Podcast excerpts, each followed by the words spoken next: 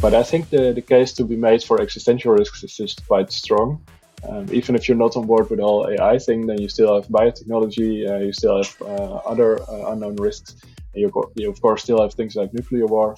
And it seems to me very obvious that we could end humanity in this way. Salut chers abonnés, ici Gaëtan de The Flares on se retrouve pour un podcast La Prospective. Cet euh, épisode sera donc consacré au risque existentiel. Je reçois Otto Barton qui a créé The Existential Risk Observatory. Il va nous en dire plus euh, sur ce sujet, c'est fascinant. Mais par contre, c'est un podcast en anglais, donc euh, il sera sous-titré français sur YouTube. Et évidemment, si vous écoutez ça sur les plateformes comme Spotify ou, ou, iTunes, sur votre téléphone par exemple, vous n'aurez pas les sous-titres. Donc il faut que vous parliez anglais. Mais Peut-être que ce n'est pas un problème pour vous, je ne sais pas. Si vous aimez ce que nous faisons, le meilleur moyen de nous soutenir, c'est de nous donner un petit peu d'argent. Non, je rigole. C'est juste de, bah, par exemple, euh, un petit pouce comme ça, hein, j'aime, clic, ou euh, des revues, une revue sur euh, iTunes, un commentaire, partager sur les réseaux sociaux ce podcast et les autres que nous avons fait. C'est le meilleur moyen. Euh, de nous aider. Merci encore. Tout de suite, place au podcast. C'est parti. Bienvenue, bienvenue sur le, pod le podcast de, de So thank you, Otto, for accepting my invitation to talk about existential risks. But the first question I want to ask you is, uh, can you introduce yourself? So thanks a lot for inviting me. It's really nice, I think, to be at, uh, at, at your podcast. I took a quick look at the guests that you have gathered before, uh, and it's a really nice um, community, I think. So I'm, I'm, happy to be to be there. And yes, my introduction. I'm uh, trained as a physicist and an engineer. I worked on uh, wind turbine technology before. Then I've spent some time in consulting uh, and I founded a startup company. I also did some climate activism. So I'm, I'm, coming kind of from the climate and renewable energy side. But then I visited a lecture in uh, in existential risk and futurism. So this was actually called Grand Futures and Existential Risks by Anders Sandberg. Uh, Anders Sandberg is a professor in the Future of Humanity Institute in uh, in Oxford. Um, and I visited this talk in, in London kind of randomly. I was just browsing meetup.com, visiting a friend, uh, uh, thinking uh, what to do. Uh, I came across this lecture, uh, and Anders Sandberg was kind of showing me a provocative chart that sparked my interest in this uh, in this topic. This chart had on the x-axis time and very long time scales from from minus 5,000 years before Christ or something until plus 5,000 years. And then on the y-axis, something of value, so according to him, this could be pretty much anything like human lives or GDP or some other metric. Um, and then you always kind of saw the same picture that that's up until 2000, this was, or up until 1850, maybe this was really boring. And then it was exploding um, after the industrial revolution. His question was, okay, so we're now there at this, this end of the explosion. Uh, but what happens if you extrapolate for thousands of years? Uh, will it go up or will it go down or will it stay uh, in between? Um, and that kind of sparked my interest in existential risk. So when I sold, sold my uh, sustainable energy uh, startup, we were doing smart charging before. I had the chance to to found a new organization, and I founded the Existential Risk Observatory. That's a new NGO, uh, and that's uh, yeah, that, that got me into the topic very very quickly. So, what is the Existential Risk Observatory that you created? Yeah, so the Existential Risk Observatory is uh, reducing human extinction risks by informing the public debate. Rather strangely, I think, uh, there was no organization yet doing this. So according to the, the this this line that Anders Sandberg uh, drew on his slide, um, there are basically two ways that, that humanity can go in the far future. We can go uh, very far up uh, because we have an enormous potential in technology to do uh, to do more things and create more value. Or we could go down and that would be a stable state that does not allow us to go up anymore. Um, and one of the few stable states that there are that, that really don't allow us to go up anymore. Like if we have a world war for example that's a horrible thing but uh, it does definitely allow us to continue the, uh, the upward progress. So it has to be much more dramatic than that uh, and that's what they call an existential risk. So an existential risk is something that that could like like make sure that that we never go to this uh, this enormous upward uh, development anymore. And this could be human extinction. And when I heard about this for the first time, I thought, okay, human extinction, that sounds very dramatic. Uh, so this is probably something that's already discussed widely uh, in in societal debates, and this is probably something that that everyone knows of already. Uh, and to my surprise, I learned that the most important sources of, of human extinction uh, and also the other parts of existential risk are actually not widely discussed, but are only discussed in a relatively niche group of people. Uh, and these sources have to do with new technology. So it's basically a technology that's extremely powerful and it could go two ways. It could go very well or it could go very badly. Um, and these technologies or the future of these technologies are not really widely discussed in the societal debate. And I thought this was very uh, negative uh, phenomena. Basically, the biggest problems are only discussed and are only acted upon by maybe a few hundred people. Yeah. So how do you uh, communicate? What's what's your strategy? We organized the first existential risk conference in the in the Netherlands. That was last year. There are basically two uh, things that we we think are most successful so far, and that we can do as a small organization. Uh, and one is publishing in print media. So we tried social media. Uh, we we think that social media are not too active to or not not too um, uh, suitable to communicate this message because the bandwidth is rather low. If you have one uh, uh, one message of 140 characters or whatever, you cannot really communicate well uh, the full story of existential risk because it's quite a heavy and, and a little bit complex uh, story. Um, so you want to have some bandwidth to communicate, but you also want to communicate to a lot of people at once. Um, so we think writing op-eds for newspapers, uh, that's a way to relatively easily get into the mainstream of, of news um, and still be able to to convey uh, a little bit larger and uh, more complex message. Uh, so we've written four op-eds in the last year in uh, mainstream Dutch newspapers about existential risk and especially about uh, the one that we worry most about. Uh, that's artificial intelligence, um, and we we get the message into the Dutch mainstream news media in this in this way now. Uh, and another way is is to also influence leading opinion makers and to uh, kind of convince them or kind of take them by the hand to uh, uh, to existential risk. Um, and we've been successful. We're still more or less in the startup phase, or I would say we just passed the startup phase and we're now uh, scaling up. So far in the in the startup phase, we've been successful in uh, let's say, uh, convincing one mainstream uh, opinion maker about existential risk, and he's now also writing about it. And I think if we continue this for a few years, then we can probably change the mainstream narrative that existential risk um, is an actual thing and that we should worry about the most important sources. Okay, so I guess you're not doing academic research uh, like the Future of Humanity Institute will do. Yeah, that's right. We've written one paper actually last year, uh, but it's not really the core of, of what we're doing. Basically, um, a lot of the research has already been done. I mean, th- there's there's still definitely a big open question, so it's very good that that people are continuing this. But it's it's uh, certain enough now that we have a large uh, existential risk, um, and and what uh, the main causes are so it's uh, yeah we think it's time to communicate this as well. Yeah no it's definitely a good idea because uh, it is uh, neglected uh, and especially uh, you know the, the general public doesn't really know those topics. They can also have a wrong view about them because from science fiction movies uh, hollywood sometimes they give us a wrong appreciation of the risk. Like well if we talk about ai for example we have this idea of the terminator or uh, even in, in the Matrix, we don't really find this very credible because it's been on, on TV. We say, yeah, well, it's you know, it's just uh, for movies, but actually the risk is different, but it's still real. So I guess we can uh, start to talk about those existential risk? What what are the the major ones? Uh, yeah, so we follow the uh, the mainstream research in existential risk, and especially the work by Toby Ord. He's written a, book, The Precipice. Toby Ord is an academic at the Future of Humanity Institute in Oxford, a philosopher, and has a background in computer science as well. But he's written a book called The Precipice. Um, and this is mainly about existential risk and what the main sources are and what we can do about this. So we chose not really to have our own opinion, but just to follow the the most mainstream academic opinion that exists. And by the way, this is still relatively niche. So as, as we said before, there are a few hundred people working on this. Um, so I think this is one of the three attempts to uh, to quantify the risk, uh, and these attempts also differ quite uh, quite significantly. Uh, so there is just still an enormous amount of research required. Um, but according to him, the main existential risk uh, sources, and we, we follow those estimates, are um, first AI. He estimates for the next 100 years what the probability is of an existential risk.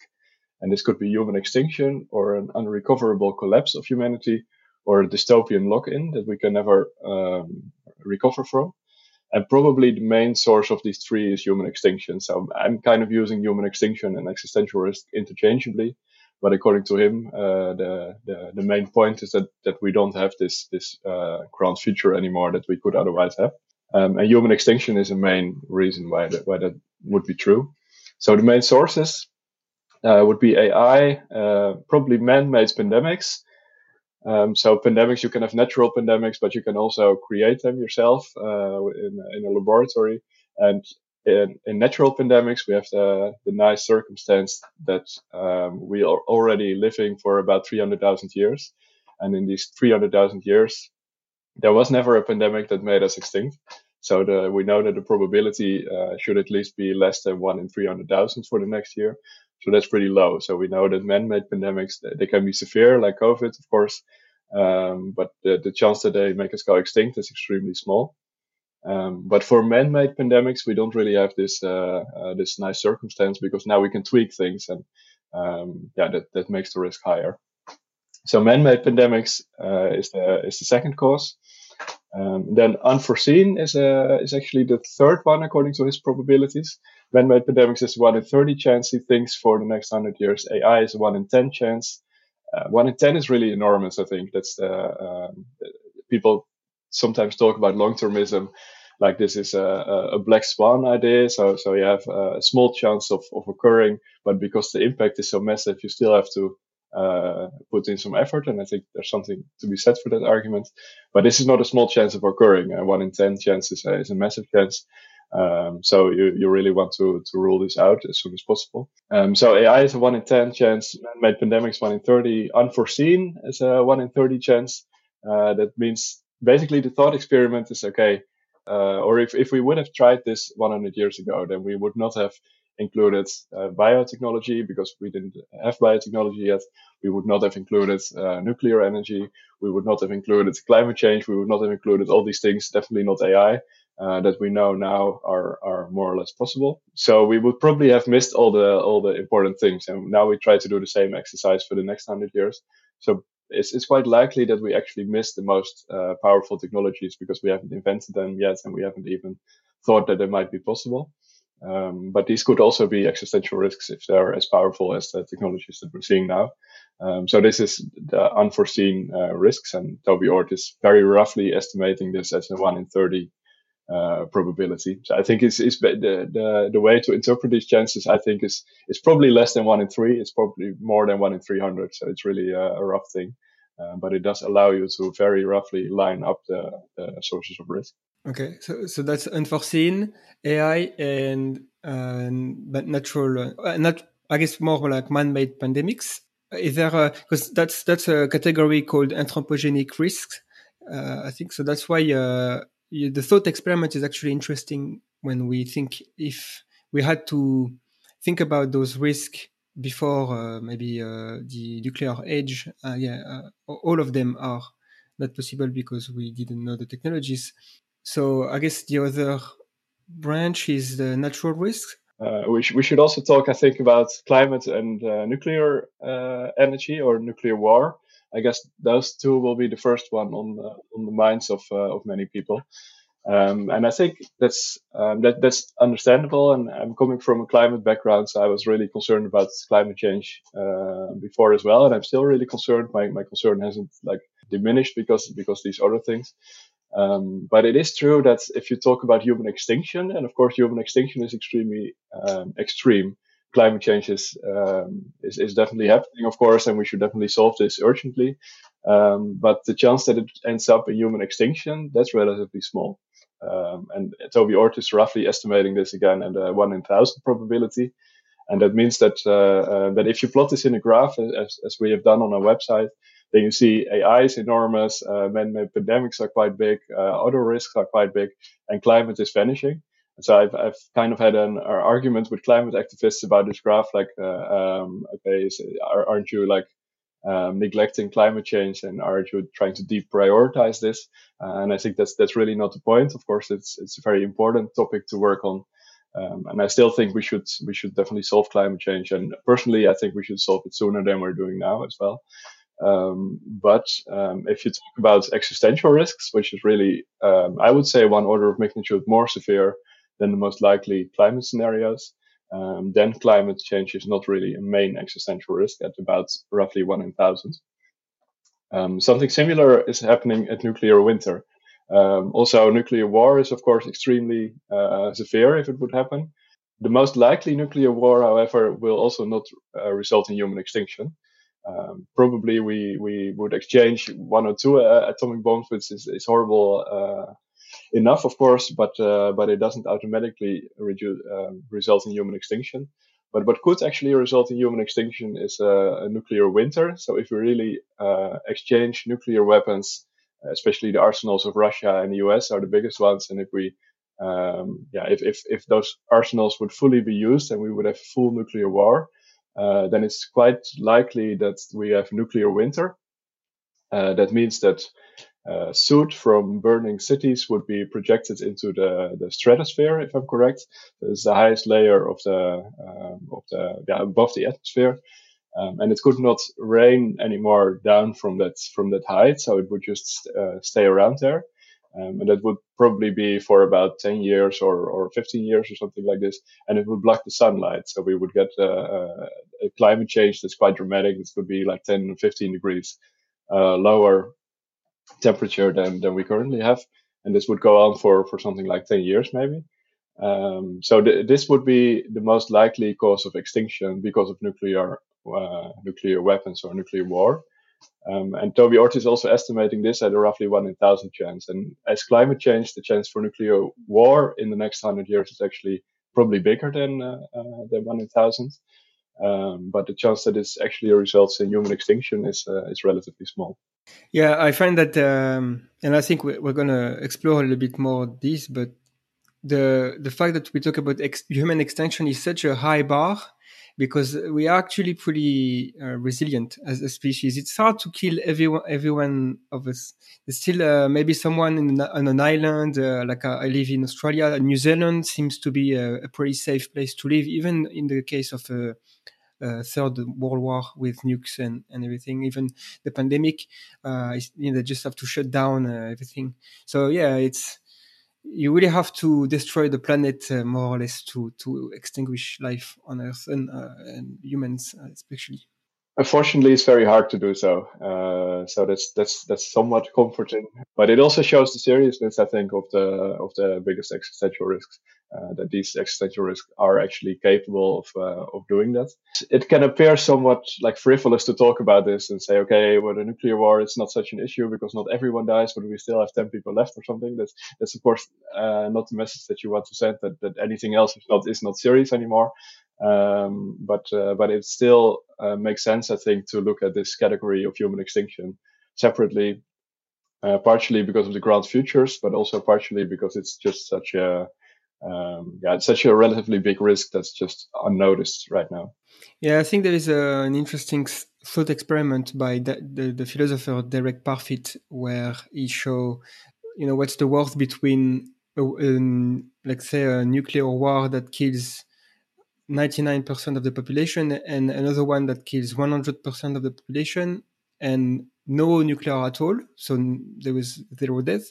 So people think, you know, if you rank these three scenarios, the first, the better one is obviously when there's no war, and the second uh, is um, when there's 99%, and uh, and the last one is 100 or something like that. But actually, um, killing everyone is much more dramatic than the difference between zero and 99% of people dead because we have this huge generation of the in the future uh, quintillions of people spreading across the galaxy. Maybe we don't really know how big the future can be, but it's definitely huge.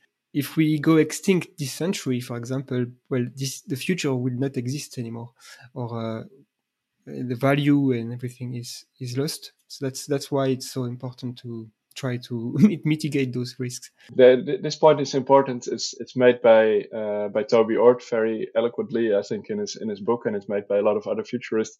That the future is big. This was also uh, already in the talk of Anders Sandberg that I uh, that I witnessed, and that originally got me interested in the topic. Um, so it was called Grand Futures and Existential Risks. So these are kind of two sides of of the same coin, if you want. Uh, so the coin would be we have powerful technology um, and the upside is that we have a really grand future. And, and of course, the future, even without technology, is, is, already enormous. I think it's, it's much bigger. We, we have about 300,000 years uh, now as, as humanity. Uh, but the future is much bigger than 300,000 years. It's more in the order of, I don't know, millions or, or, or even bigger. I, I, don't even know the order of magnitude, but it's much higher than, uh, than the 300,000 years that we've had so far. So even if we just like stay on Earth and don't do anything uh, special in, in that sense, um, then it's already much bigger than our past and it's, it's definitely much bigger than our presence. So if you assign any kind of um, like weight to the people living in the future and not born now, uh, any kind of moral weight, um, then you should definitely uh, really take care of what you're doing with this with this future because it's so massive. Um, and this is still apart from uh, technology that we could use. So with technology, we could also do things like probably space colonization is not uh, it's not an absurd idea. I think if you extrapolate the technology that we have now, um, and if you include this, um, and and also yeah, so so the futurist, I'm, I'm not calling myself a futurist, so I'm not necessarily really on board with this uh, with this argument.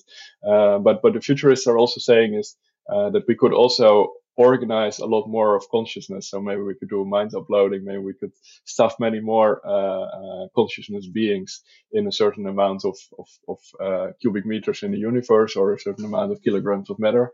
Um, and then the future would become massively bigger even. So the future is it's already very big, but if you follow the futurist in these uh, these uh, thought experiments, uh, then it gets gets much bigger still.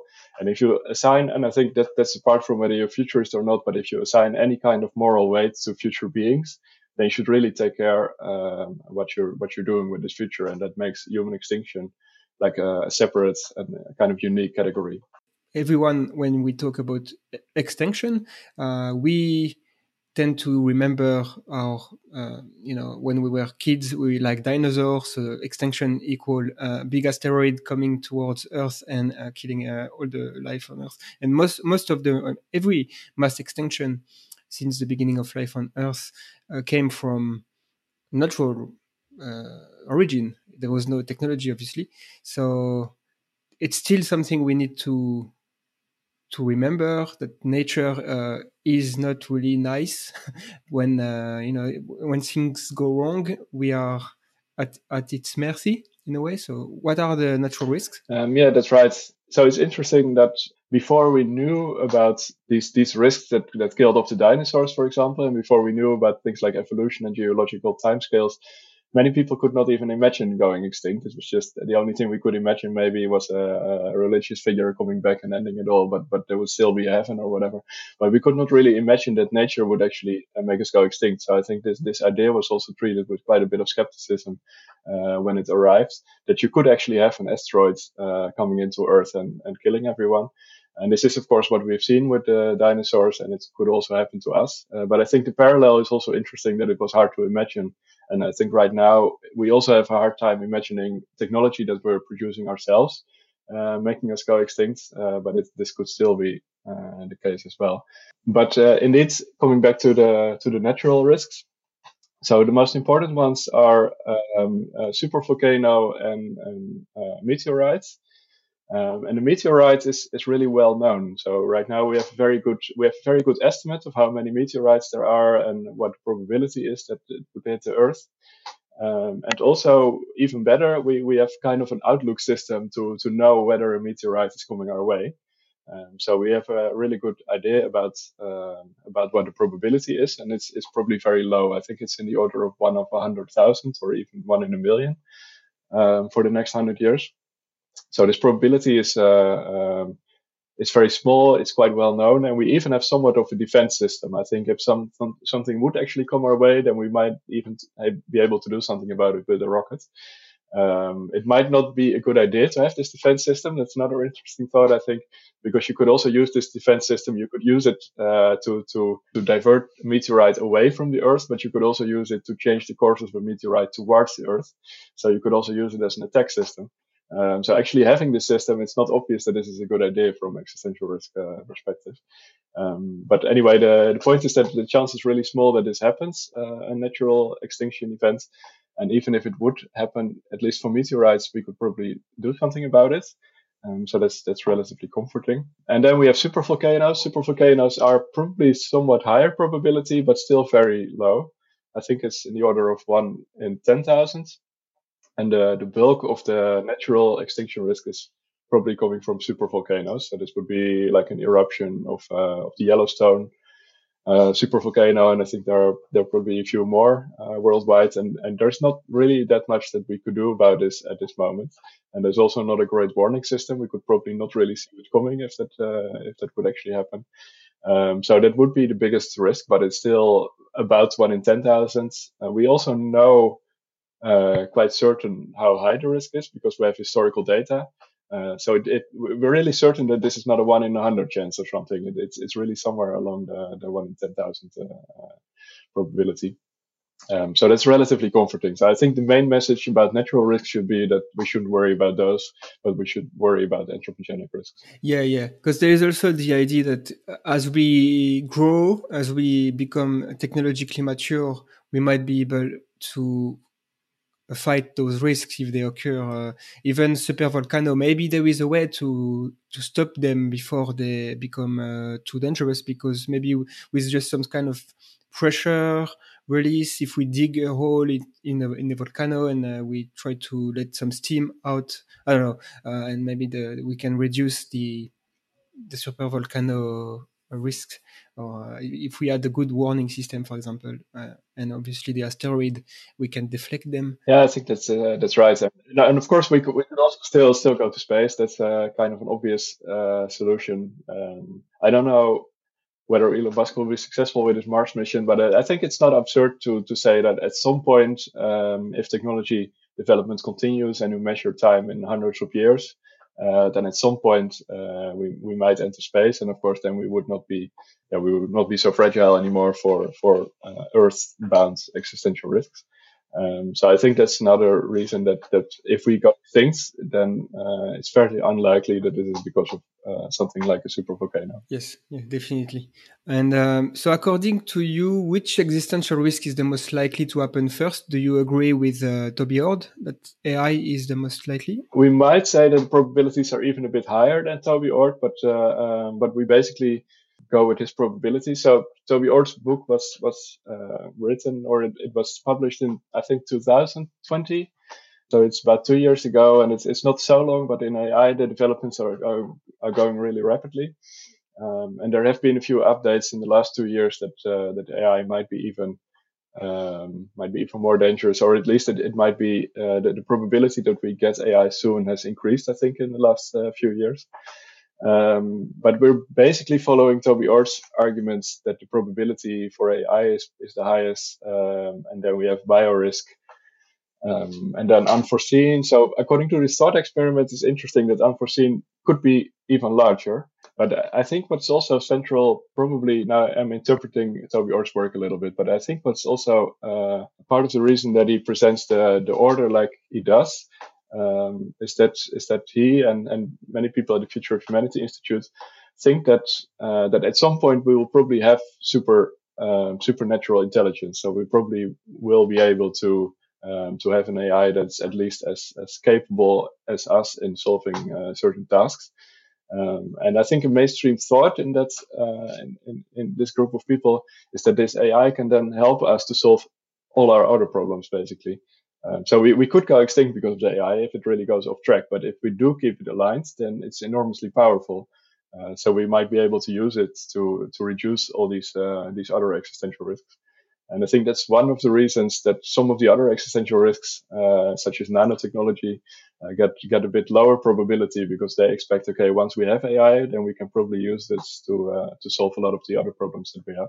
Yeah, that's definitely the case because I think there is also this idea of um, differential technological development. I think that's the term, or it's the idea that we should try to push forward the uh, technologies that will help us uh, in a way rather than the one that increase the risk. Uh, and uh, that's why there is uh, some sort of fight, maybe not the, the right word, but um, there is a battle between AI safety and just AI AI uh, period. So you know, obviously there is a lot of economic incentive to have. A, when, when we say AI, we mean uh, AGI and super AI, of course, uh, which are let's say artificial intelligence that are more smarter than human beings, basically. So the idea is to try to be to have some sort of safeguard and that's that's the whole al- alignment value and uh, alignment problem. It's very complicated. Can you maybe explain a little bit how AI is such a risk? Because I think it's easy for some people to imagine, for example, uh, a pandemic that was created in a lab by some malicious actors, uh, because we know what the pandemic is now, and uh, even during uh, throughout history, we know the, the damage of, of, a pandemic. But AI is some sort of abstract thing. Uh, nowadays, AI is, is, is used on you know Google uh, to recognize cats and dogs and to maybe drive a, a, a car, but we don't really see the path leading to the extension of the human race from AI. It's, it's, very abstract. So, do you know a few scenarios, and can you explain a little bit more? Yes, uh, sure. Um, so, I think this is very important. It's, it's crucial for the um, for the existential risk uh, message because uh, one of ten probability that's about two thirds of the of, of the entire existential risk. Um, that's estimated as one in six by by Toby Ord. So um, a lot of this is AI, so it's very important to understand uh, why this is an existential risk and to to also uh, look at what we can do about it. So it starts, with, of course, with the rapid improvements that AI um, is is going through. Um, so we have the number of neurons in a large neural network right now um, has about surpassed it in our own brains. And about 15 years ago, this the situation was completely different. Sometimes I'm speaking to people who studied AI and they graduated in 2005, and they're like, "Oh, these neural networks are not going to do anything." But these were the networks in 2005, and they had maybe 1,000 neurons or something. And right now we have uh, 100 billion, I think, neurons, and that's that's roughly the uh, the number. In at least we we've passed already the number of neurons in our in our own uh, neural network in our brains uh, by AI. And it doesn't mean that it's already as intelligent as, as us, uh, but it is as complex, you might say, as uh, as we are. And I, quit, I think quite soon the number of floating point operations per second uh, will also uh, follow that pattern. So it means that that AI can do as many calculations as our human brain can uh, per second. So the complexity and the calculation power is basically um, is, is surpassing us roughly at this moment, plus or minus a few years. Um, and after that, of course, it's, it's not true that after that you already have uh, intelligence that is as as good as ours. Uh, that's still we definitely haven't found it yet, but but it is somewhat uncomforting from a risk management perspective that we do seem to have the calculation power. So it's basically a programming problem uh, between brackets that that we have to solve, and it's very uncertain when we will solve this programming problem. Uh, right now, we get very good results with a relatively simple approach of just scaling up neural networks. So this, this, the basic approach of, of a neural network is already old. It has been developed maybe in the 60s. Um, and what we're doing now and what's driving a lot of the progress is simply co- throwing more computer power at it. Uh, and computing power is, is growing extremely rapidly. And this is why uh, the technology is getting a lot better now. And we see right now that uh, that if we just keep throwing more, uh, if we keep putting more layers in the neural network, if we keep feeding it more data, and if we keep throwing more compute at it, then it just becomes more and more intelligent. Uh, and the big question, uh, one of the big questions, is whether this trend will continue all the way towards uh, as intelligent as we are, because it's, it's not yet as intelligent as, as we are now, but it is definitely improving along those lines. Um, so if this trend would continue, this called the scaling hypothesis, uh, then we should end up with uh, with artificial general intelligence. So that means AI basically that is as smart as us or as capable as we are in uh, doing all kinds of tasks and not just a few tasks. uh, then we should end up with this AGI relatively soon. Um, or the scaling hypothesis could be wrong, and it could be that we need a lot more uh, more detailed uh, algorithms or or more complicated research that that would lead us to human intelligence, and that could take a lot longer. And it's it's kind of uh, yeah, it's really unknown at this moment uh, when this will occur, and also if it will occur. But most AI scientists uh, do agree that it will occur somewhere in this century, and there's there's um, a big push, I think, now to um, or or there are a lot of people now that are convinced that it will happen a lot sooner, uh, especially if the scaling hypothesis would hold. So that will be bef- before 2050, maybe. Uh, yeah, if the scaling hypothesis would hold, then I guess before it, it's well before 2050. So uh, Kurzweil, Ray Kurzweil, is also, uh, of course, a, a, well-known futurist, and he tried to uh, predict singularity. According to him, the singularity would be at 2045, uh, but human brain, human uh, level AI would already be there at 2029, I think, according to his predictions.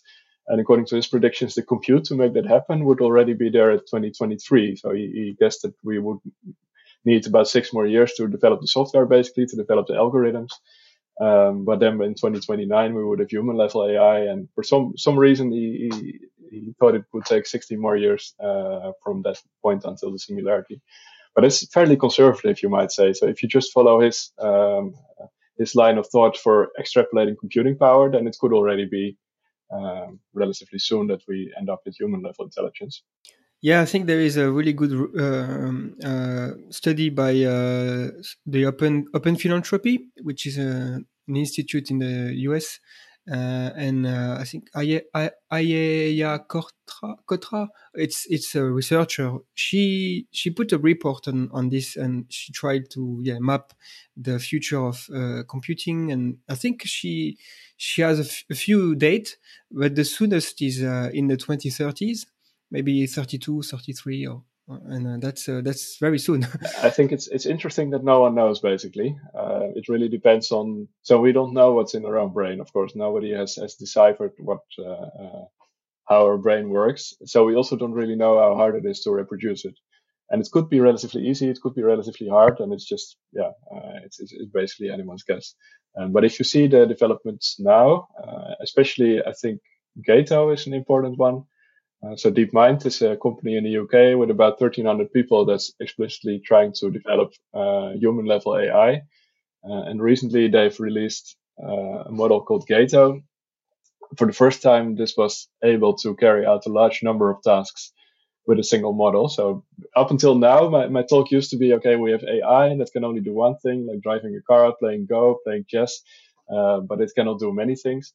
But then you have artificial general intelligence, and that can do uh, all kinds of things. But we don't have that yet, and it might be very far in the future. Uh, but Gato was now released, and it's a single model, and it can do about 600 tasks, including quite diverse things like um, building something with a robot arm, uh, but also chatting with people in natural language, also recognizing pictures. So, so quite diverse tasks, but only one network uh, with the same weights that was trained only once, basically.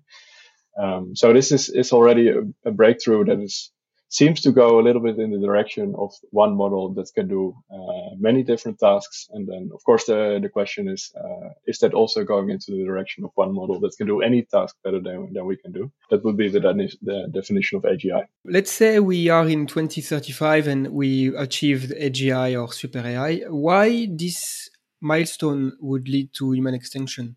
What, why uh, a super AI would kill us all? Uh, yeah, so it it would not. there's a few things that it would not need to do. So it would not need to be conscious, for example. Uh, some people say, okay, before uh, an AI could make its own decisions, uh, it would first need to have some sort of consciousness. But that doesn't seem to be the case. The only thing basically that's needed is that it's better uh, than we are at solving problems and that it has a goal that's unaligned with ours, so that it has a different goal than than what we want.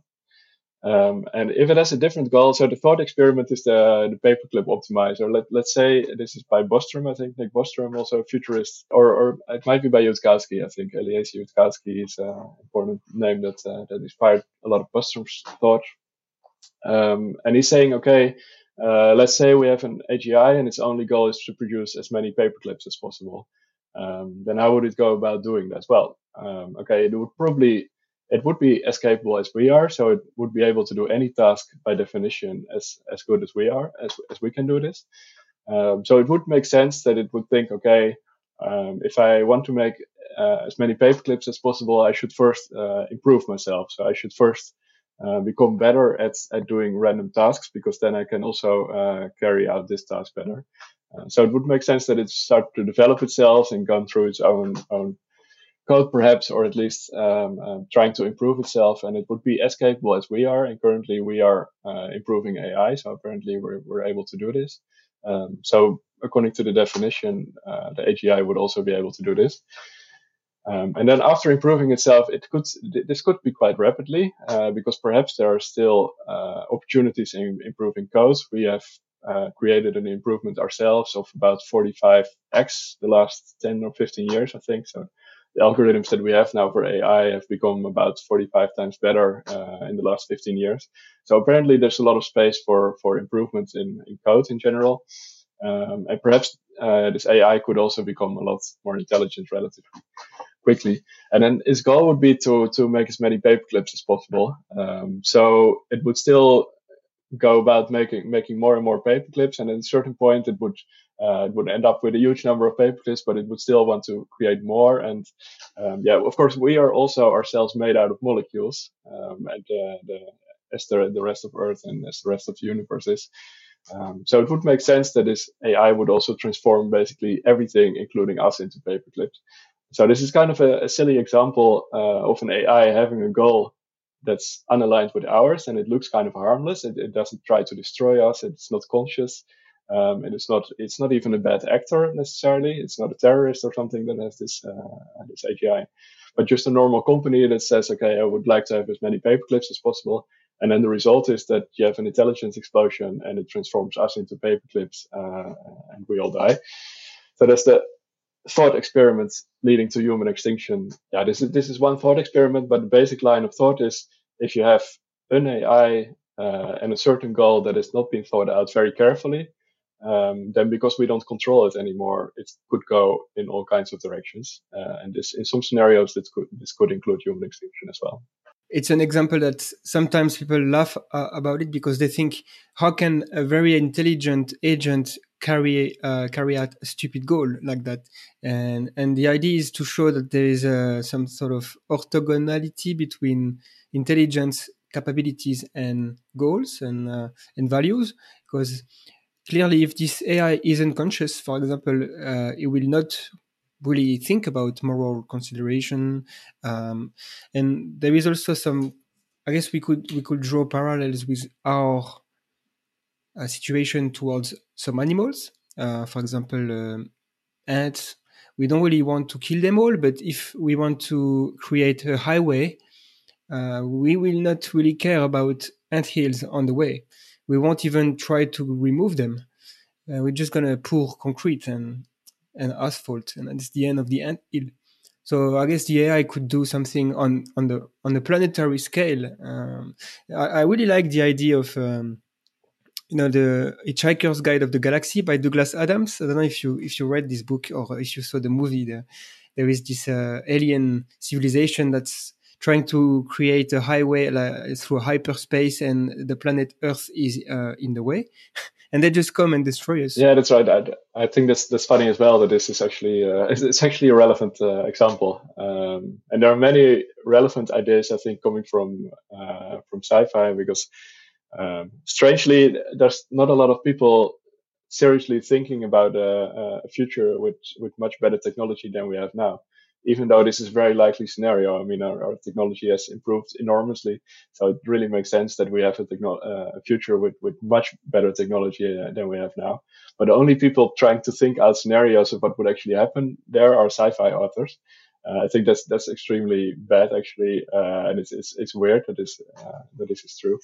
Um, but this is one of the, of, of course, it's a, it's a bit of a joke, but uh, um, it is it is related to a, a scenario where an AI has a goal and we're just in the way, like you say, like an uh, like an anthill on uh, on the road. Maybe one more thing that's also important is that uh, actually AI experts have tried to work on this problem.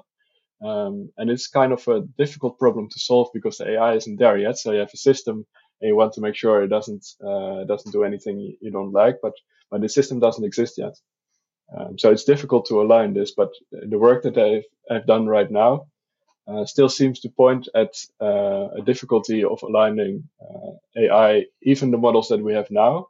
Um, and this problem will probably get worse in the future. So um, they've tried to solve this uh, this control problem or the alignment problem for maybe about 10 years uh, with not too many people, but still a few dozen or maybe a few hundred people with good relevant technical backgrounds. Uh, and they haven't been successful. Um, and so far, they're also saying that it, it looks really hard and they're, they're fairly uh, pessimistic. Hopefully they'll solve it in time, but uh, they're fairly pessimistic that, uh, that, that, well, some are more optimistic than others, but at least they haven't solved it uh, at this moment. Um, so it seems to be a hard problem. Yes, definitely. Uh, do you try to, with the existential risk observatory, to, um, I don't know, try to convince some researcher as well to work on that issue or try to raise money to give to uh, institute?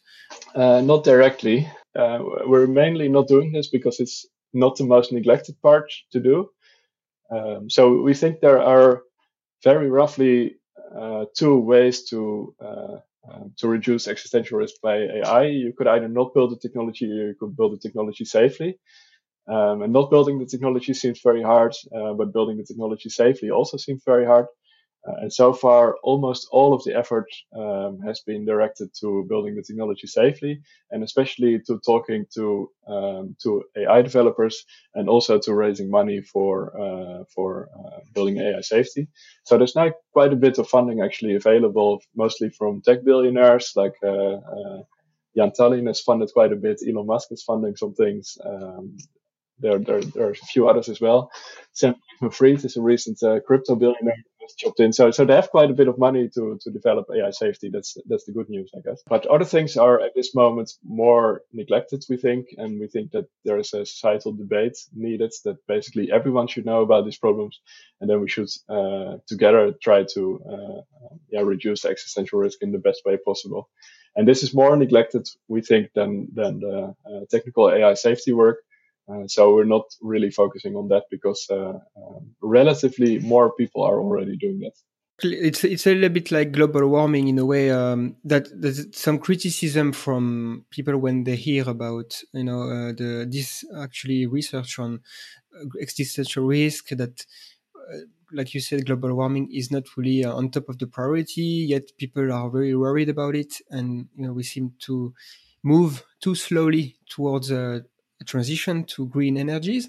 Uh, but it's absolutely not neglected. There's hundreds of billions every year invested in green energies, and it's just a matter of time. We think uh, at this point uh, because the technology exists, so we can actually we, we, clearly can solve that issue and phase out fossil fuels it's a little bit too late to avoid some of the disasters of the, uh, unfortunately and we don't really know the the consequences of uh, mass migration this kind of thing. Maybe that will uh, create instability that could lead to uh, conflict and maybe nuclear war you know and, uh, and actually a, a, question i'd like to ask you about um, compounding. Do you think sometimes uh, with existential risk, it's not necessarily a list of things that could go wrong, but maybe uh, it's uh, it's domino effect that we could have. Uh, we could have um, like global warming could lead to a conflict, and then nuclear war, and then on top of that, uh, some because there is a conflict, there is a group that is interested to create viruses and unleash this on on the world. So we have a extinction is actually the result of more than one risk. Yeah, that's right. Um, I, th- I, think there are uh, there are quite a number of these situations where one risk ties into another risk. So it could be that uh, that because of maybe rapid AI development could spark uh, a bio uh, existential risk, for example. Um, I just read about a startup that's using neural networks to develop biotechnology, and have the, uh, the vision of radically changing uh, the making it a lot more easy to develop biotechnology. And there's a lot of really great uh, things that you could do with this technology, but perhaps it could also make uh, the existential risk from, from biotechnology worse. And of course, another, um, um, yeah, well-known example is indeed, I think, um, climate change could lead to war, could lead to global instability, for migration uh, or, or otherwise. Um, and this could could make indeed, uh, like you say, I think war and therefore nuclear uh, winter more likely. So there are a lot of uh, ways in which these different risks tie into each other and make each other potentially worse, or they could also make each other better. Of course, I mean, uh, if you have artificial general intelligence and you do manage to control it, then you can probably solve a lot of other problems with this. Uh, perhaps there are also there are definitely also uh, very useful applications of biotechnology, and perhaps you can also use those to to make climate change uh, less bad. Um, so so they could also help each other, but they could also harm each other in quite complex ways. Um, and there is quite a bit of research uh, about this, and uh, people that that look into the crossover effects. As as an existential risk observatory, we, we chose not really to communicate this too much um, because we think that still most of the risk is coming from basically um, a single technology develops while the rest of the world is in principle uh, in a in a fine shape. It could be that everything goes well, but we still develop AI, uh, and it could still cause an existential risk. But it's kind of counterintuitive. You would kind of expect that the messy world is preceding an existential risk but it's not necessarily the case. Uh, it could also be that you have a really clean world and everything's going fine, um, but then you still have one existential risk and you just uh, cannot control it.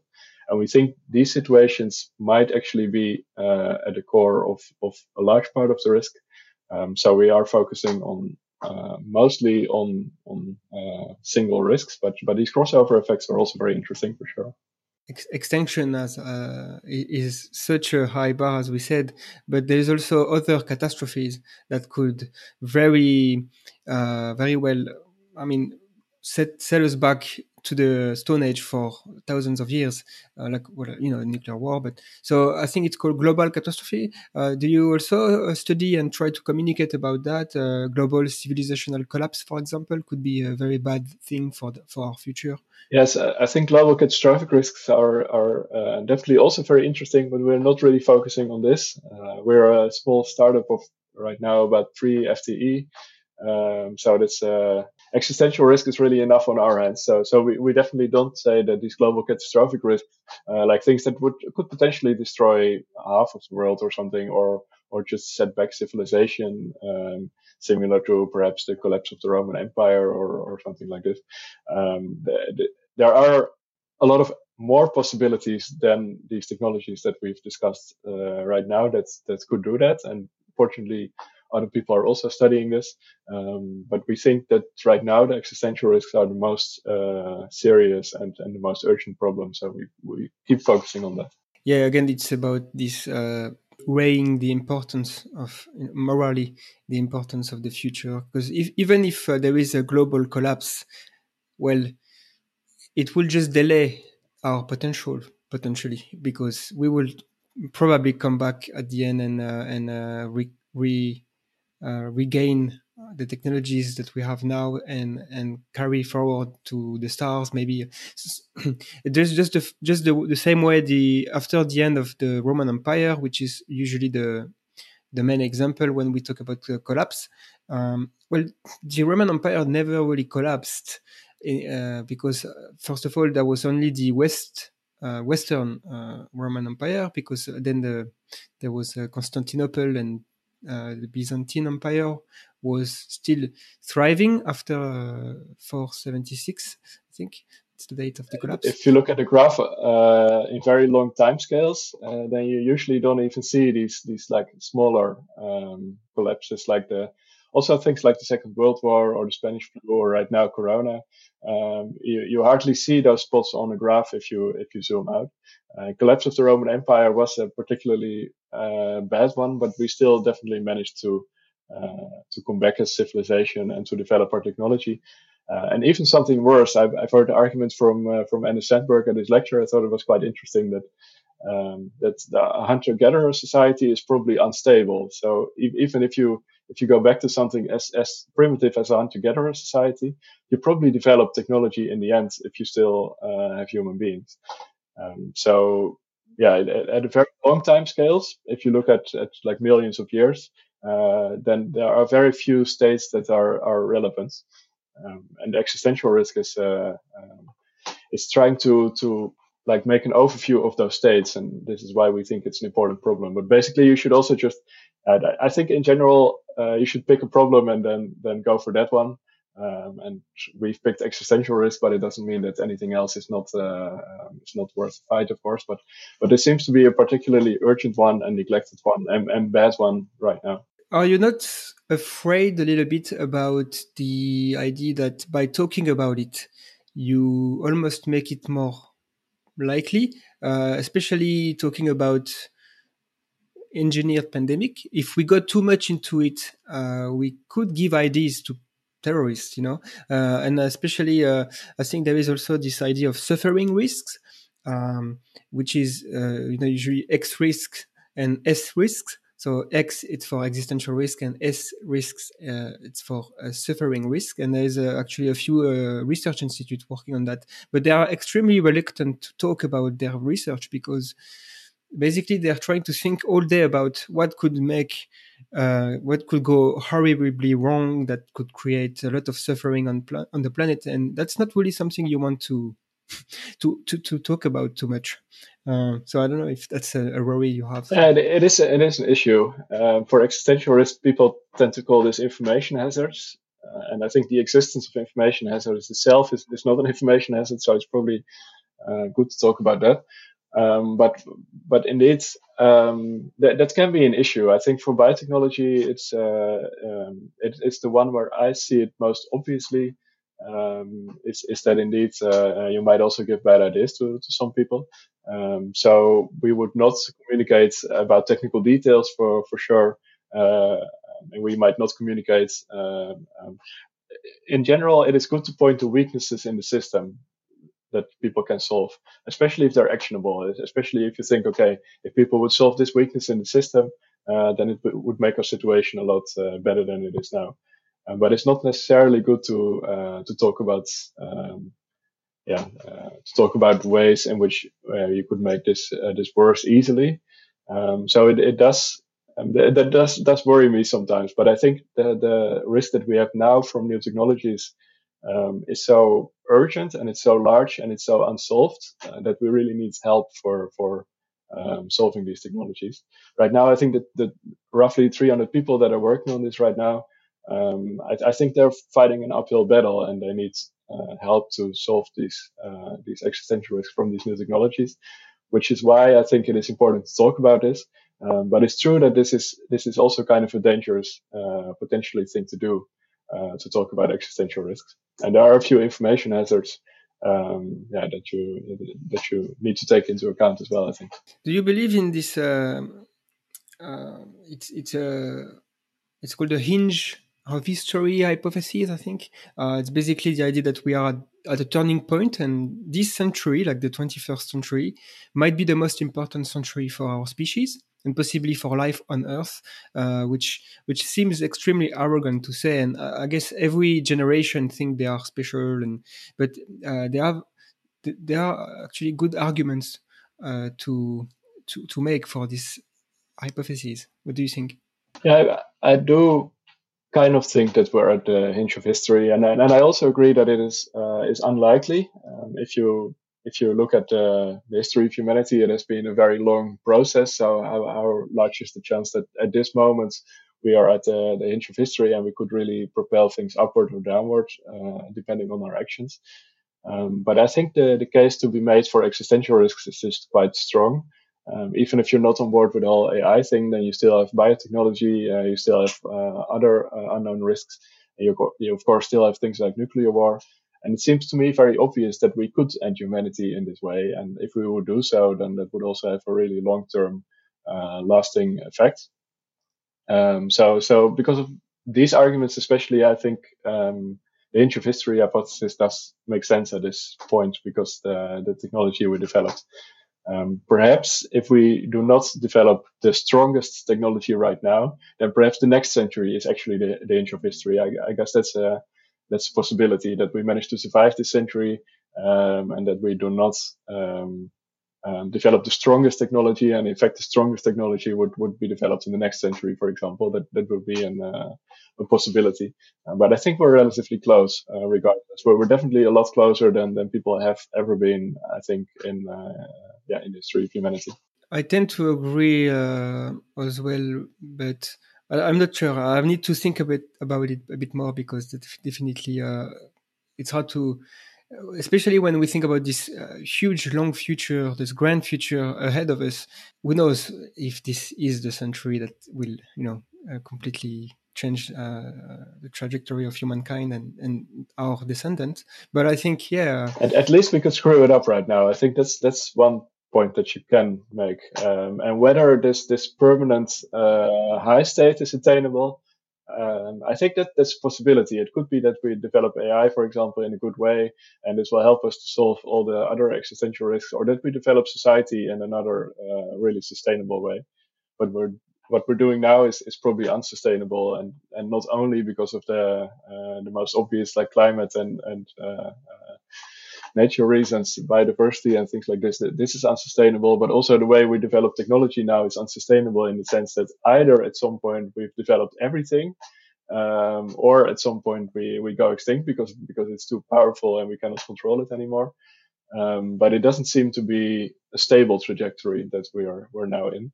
Uh, before we we are, are at any kind of a long term sustainable uh, society, um, yeah, then something will need to happen. And I think uh, the the century that we're in right now, the, the, 21st century, is quite a likely one, and this this will happen. So that that would support a hinge of history. Uh, yeah, and uh, there is this idea of attractor state that uh, there is a state that we can't really e- escape from, and the obvious one is extinction because when a, a species is extinct, uh, it's forever. You know, you, you don't come back from extinction except some very hypothetical scenarios where you have a civilization that find your DNA and bring back the species the same way we could do it with mam- mammoth, uh, but uh, it's very speculative, and I don't think we should count on that.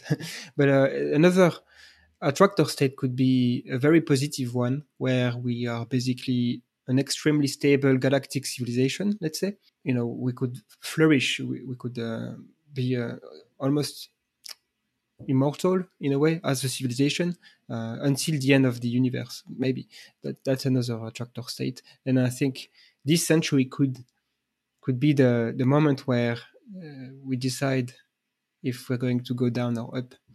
Uh, that's an interesting way to put it. There is also this, this interesting paper by Nick Bostrom again. Is clearly uh, the man uh, of this uh, of this of the field in a way, and uh, it's called the vulnerable world hypothesis. I don't know if you've read the, the or if you're familiar with it. It's basically the idea that uh, uh, we we don't know if we live in a world where if we develop one technology, by just just the, the fact of developing the technology means we are extinct because of the consequences.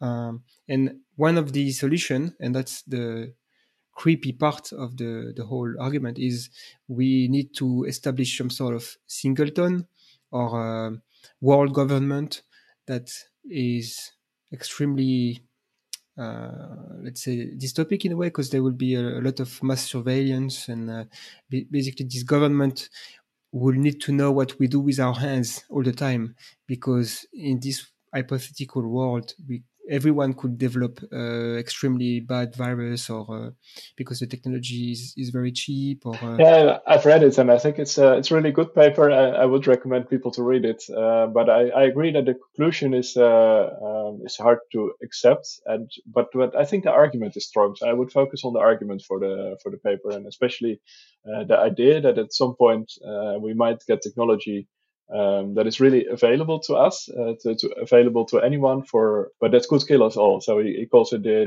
the, the, easy nukes, I think. So, so uh, let's assume that uh, that not only right now, I mean, people could kill us all, like someone like Putin or Donald Trump, or they could press one button uh, by by one person and basically kill everyone. Um, so th- this is possible, but it's only possible for very few people. Um, but let's assume that we have easy nukes. So it means that anyone could build a nuke in their, their backyard, um, and uh, thereby the, anyone could kill us all. uh, then you have a much more dangerous uh, hypothetical world. And this, this is, I think, what uh, what Nick Bostrom um, is arguing. Um, and if we actually develop technology that could do this, and AI is a candidate, biotechnology is also a candidate, but there might be more. Um, then that's a, that's a really problematic situation, and we should think about how to handle this. Um, where I kind of tend to disagree with Bostrom. What Bostrom is saying is that uh, developing this technology is inevitable and it will be there in any case. Uh, and it will also be uh, democratized in any case. So, in any case, uh, if we develop an easy nukes technology, uh, then anybody will have access to it. And then the solution is to control the actions of everyone. Um, I tend to think that it might be easier to control uh, the people developing this technology uh, so somehow trying to make sure that this technology does not get to a point where everyone has access. I tend to think that's easier than to control the use uh, of everyone. So I'm not really uh, agreed with this conclusion that uh, that the solution would be uh, kind of a u- universal surveillance state. That's what he's he's basically proposing. Um, and I, of course, this is this is this is a horrible thing. I mean, Nick Bostrom doesn't want to have a universal surveillance state either, but he thinks uh, that this is the this is the solution um, for uh, this problem that he's pointing out. And I think this problem could be a real problem. It's it's not a real problem at this point because we don't have an easy nukes technology.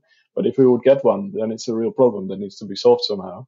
Um, and I think it's it's definitely worth thinking about this in advance. Yeah, yeah. Because there is a little bit of a paradox in this because in order to prevent an existential risk, you almost have to implement one, which will be this lock-in scenario of a mass surveillance state. Uh, not necessarily evil, but it's still pretty stable if uh, if we use technology to control people uh, in a in a really effective way, maybe mind control or uh, uh, mic- micro surveillance.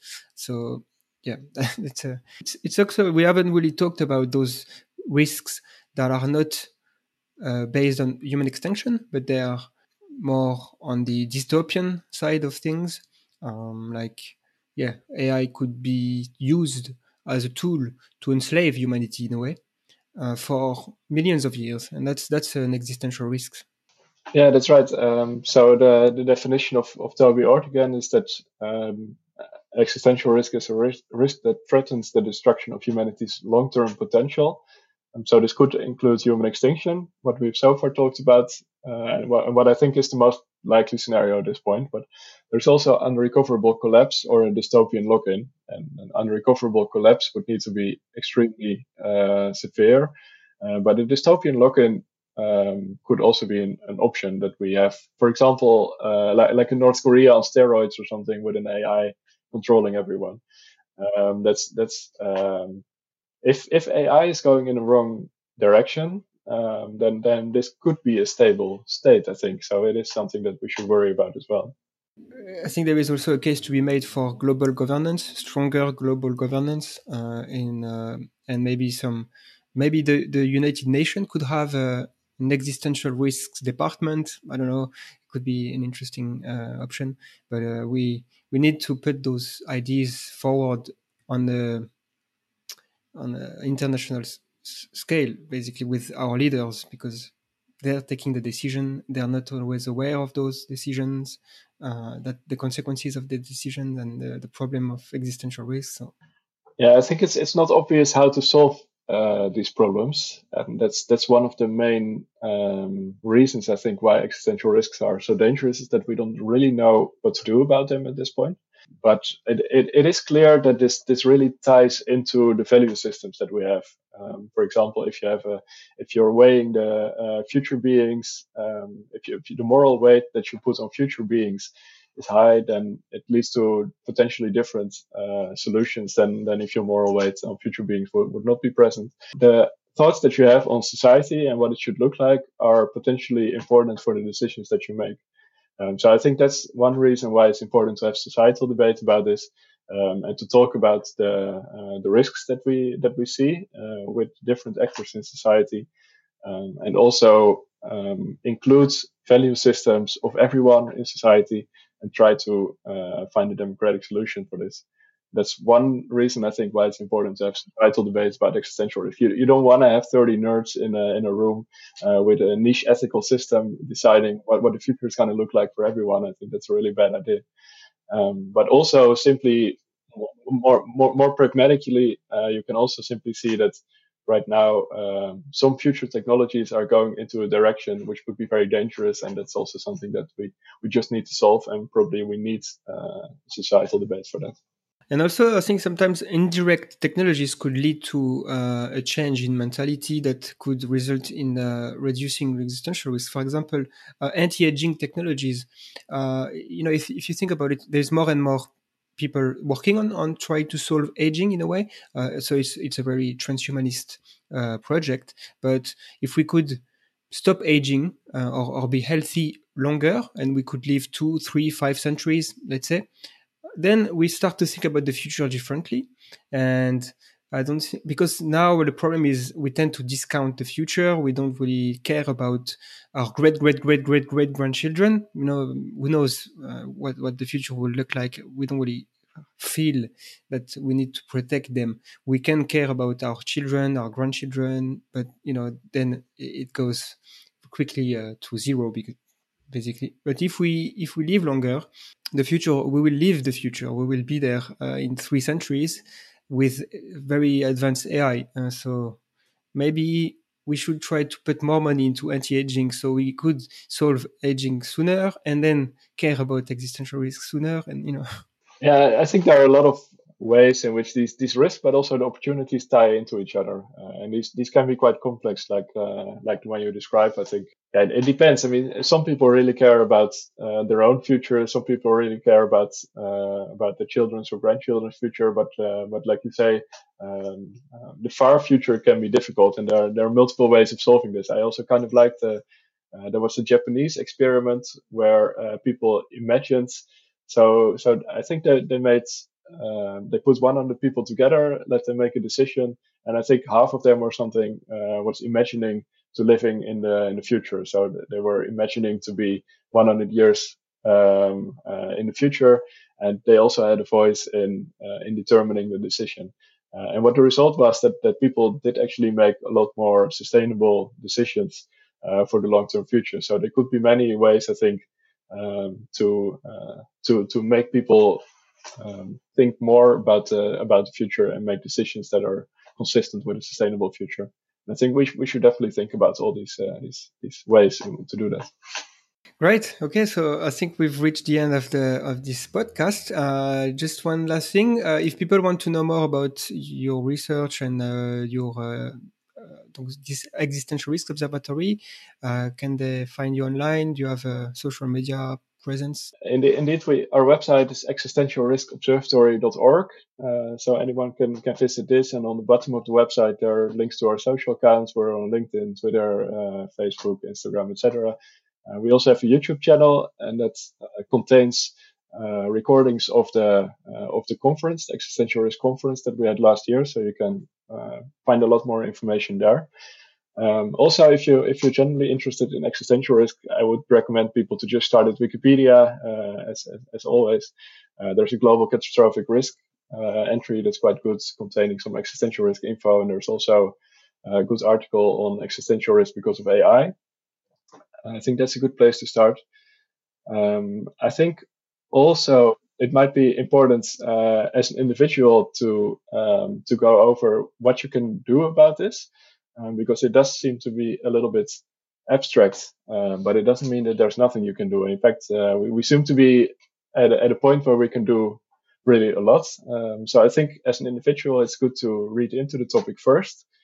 Um, Toby Ord's The Precipice is a really good starting point. Uh, there's this website, 80,000 Hours. It's run by an uh, effective altruism related organization. That's also a good starting point of informing yourself.